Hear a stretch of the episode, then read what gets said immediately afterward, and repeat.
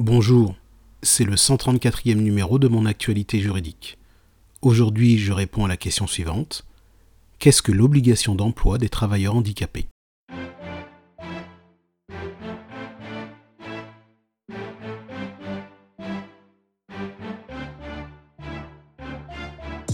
Afin d'assurer l'embauche effective de travailleurs handicapés, tout employeur d'au moins 20 salariés doit employer des personnes en situation de handicap dans une proportion de 6% de l'effectif total. Cette obligation d'emploi concerne les salariés tant du secteur privé que du secteur public, et ce quelle que soit la nature du contrat de travail. Au terme de l'article L 5212-13 du Code du travail, les bénéficiaires de cette obligation sont regroupés en sept catégories.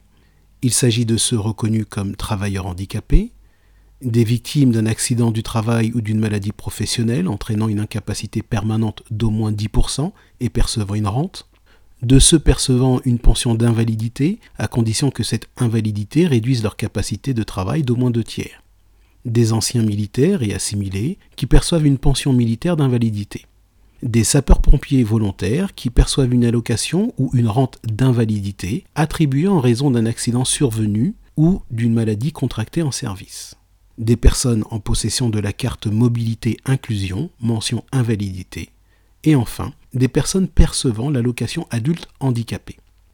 Tout employeur, quel que soit l'effectif, doit chaque année déclarer le nombre d'emplois occupés par un travailleur handicapé pour justifier du respect de son obligation d'emploi. S'il ne respecte pas son obligation, l'employeur doit verser une contribution annuelle. Pour un employeur du secteur privé, cette contribution sera versée à l'association de gestion du Fonds pour l'insertion professionnelle des personnes handicapées, ou AGFIP. Pour un employeur du secteur public, la contribution sera versée au Fonds pour l'insertion des personnes handicapées dans la fonction publique. La contribution est calculée en fonction du nombre de bénéficiaires que l'employeur aurait dû employer et de la taille de l'entreprise.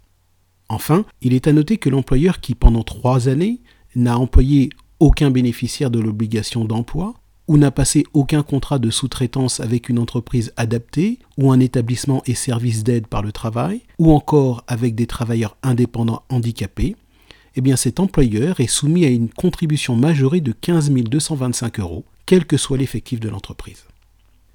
C'est la fin de ce flash briefing.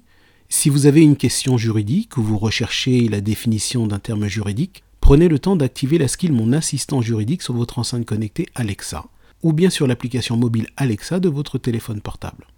Ainsi, par exemple, si vous souhaitez savoir comment percevoir l'allocation adulte handicapé, dites Alexa, demande à mon assistant juridique comment percevoir l'allocation adulte handicapé. Vous obtiendrez alors une réponse simple et claire.